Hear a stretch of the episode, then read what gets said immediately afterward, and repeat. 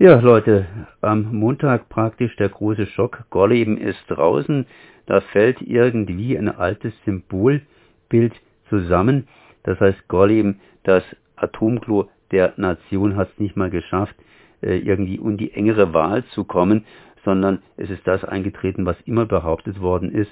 Gorleben ist total, total nicht geeignet, um Millionen von Jahren Atommüll zu lagern. Und ich bin jetzt hier verbunden mit Wolfgang Emke von der Bürgerinitiative Lüchow-Dannenberg. Erstmal Hallo.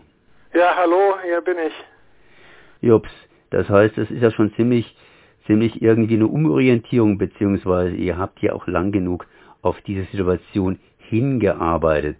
Was heißt denn das eigentlich ganz konkret für Gorleben, dass Gorleben jetzt hier draußen ist, sprich, dass die Kommission das heißt die Bundesgesellschaft für Endlagerung, am Montag erstmal einen vorläufigen Bericht äh, gegeben hat über die Standorte, die in Deutschland in Frage kommen und Gorleben, dass er überhaupt nicht auftaucht. Was heißt denn das ganz konkret für euch in Gorleben? Das heißt natürlich, dass wir uns sehr, sehr bestätigt sehen, weil die Argumente, die da zum Tragen gekommen sind, also die geowissenschaftlichen Argumente, die tragen wir seit geraumer Zeit vor.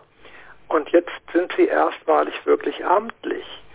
Äh, das ist schon absurd, weil dass dieser Salzstock Wasserkontakt hat, äh, dass äh, hydraulische Effekte vorhanden sind, dass es einen Einbruchsee gibt über diesen Salzstock und, und, und. Das sind alles Fakten, die schon seit spätestens 1983 bekannt sind äh, auch ein Zwischenbericht. Damals war es die federführende Physikalisch-Technische Bundesanstalt, die diesen Bericht nach Abschluss der Tiefbohrung zusammengestellt hat.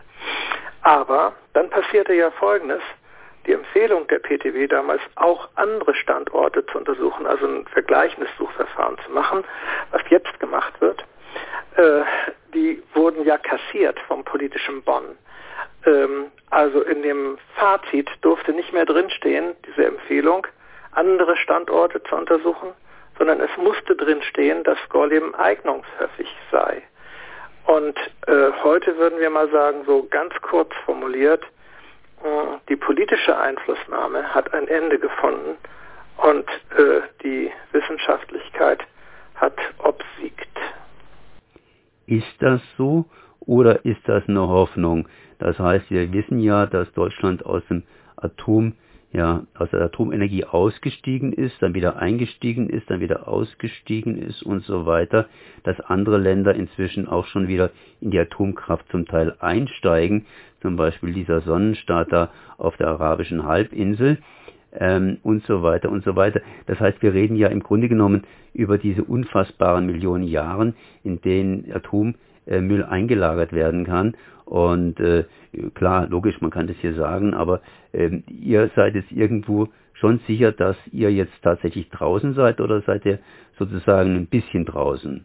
Nein, wir sind wirklich raus. Das ist nicht mehr umkehrbar. Damit ist aber das große Problem, wohin mit dem Atommüll, äh, überhaupt nicht gelöst. Und wir haben auch selber ja starke Kritik an diesem Suchverfahren. Also ich sag mal ein, zwei Punkte, äh, warum wir jetzt hier nicht die Hände in den Schoß legen. Äh, dieses Suchverfahren, was 2013 neu gestartet wurde, also nicht mehr Einbahnstraße Gorleben, sondern Gorleben im Vergleich, ähm, das hat äh, einen großen Fehler, weil es wurden nicht alle Arten von Atommüll betrachtet. Man hält immer auch noch an dem Schacht Konrad bei Salzgitter für die Lagerung schwach und mittelaktiver Abfälle fest. Aber heute würde niemand mehr ein ausge ausgedientes Bergwerk als Atommüllendlager nutzen, auch nicht bei den schwachen mittelaktiven Abfällen.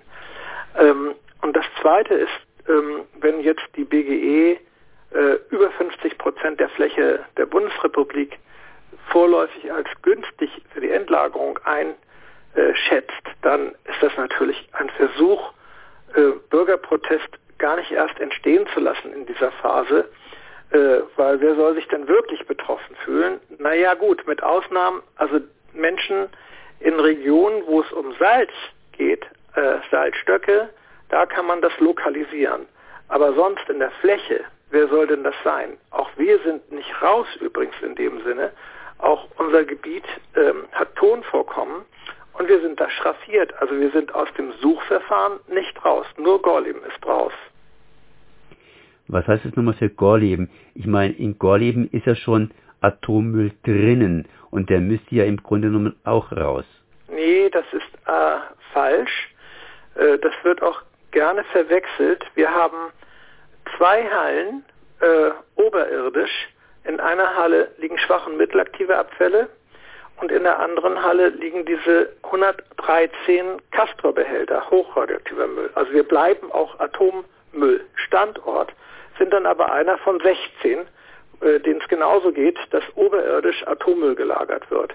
In dem Salzstock in Gorleben ist nie etwas gelagert worden. Äh, das ist ein Bergwerk, was offen gehalten wird. Das war dieser faule Kompromiss. Äh, man hätte ja Gorleben vielleicht auch von vornherein ausschließen können, aber da gab es keine politische Mehrheit für, also hat man Gorleben im Verfahren belassen, allerdings mit dieser Fußnote, dass Gorleben gleich behandelt wird wie alle anderen und in jedem Vergleichsschritt herausfallen kann. Und nun sind wir im ersten Vergleichsschritt herausgefallen. Also äh, ja, wir sind Atommüllstandort, aber der Ort, da unten muss nichts rausgeholt werden. Zum Glück. Das heißt, ich habe es verwechselt mit dem Schacht Konrad. Richtig, da ist, nee, auch nicht. Schacht Konrad ist auch noch atommüllfrei. Äh, Sie haben das mit der Asse verwechselt, ja, der havarierten äh, Deponie, die illegal betrieben wurde und die am Absaufen ist. Da liegt der Müll drin, der wieder rausgeholt werden muss. Gut, das heißt, äh, das ist vor allen Dingen eine wichtige Sache, dass man weiterhin irgendwie ein Endlager findet. Wenn man da was lagert, kann immer was passieren und dass man zumindest den Müll rausholt weil wir sind ja alle ein bisschen technikgläubig und denken, dass wir vielleicht in der nächsten, übernächsten oder irgendeiner Generation das Problem vor dem Ablauf von einer Million Jahren lösen könnte. Ja, die Endlagerung für diese hochradioaktiven Abfälle soll so laufen, dass man davon ausgeht, dass man für ungefähr 500 Jahre verspricht, äh, wenn etwas schiefgegangen ist, dass man das äh, bergen kann, dass man das zurückholen kann. Äh, aber je nach Gesteinsart wird das sich sehr unterschiedlich und auch schwierig darstellen. Beim Salz, was plastisch sich verhält, äh, glauben wir, dass das vielleicht dann auf dem Papier steht, dass das rückholbar ist, in Wirklichkeit aber nicht wirklich möglich ist. Bei Ton und Kristallin stellt sich das dann schon anders dar. Bei euch in ja, in Gorleben bzw. Lüchow-Dannenberg, wie geht es jetzt konkret weiter? Ich habe ja noch die anderen Standorte. Ihr selbst habt noch diesen, diese Tonschichtseite also immer noch ein bisschen drinnen. Was macht ihr jetzt weiter? Was sind die nächsten Schritte bei euch? Naja, am Sonntag, äh, nachdem wir das mal alles haben sacken lassen, dass wir hier eigentlich dreimal gewonnen haben oder mitgewonnen haben, oder na, die Bezeichnung gewinnen ist ein bisschen schräg. Also wir haben ja einmal verhindern können, dass in Gorleben eine Wiederaufarbeitungsanlage errichtet wurde.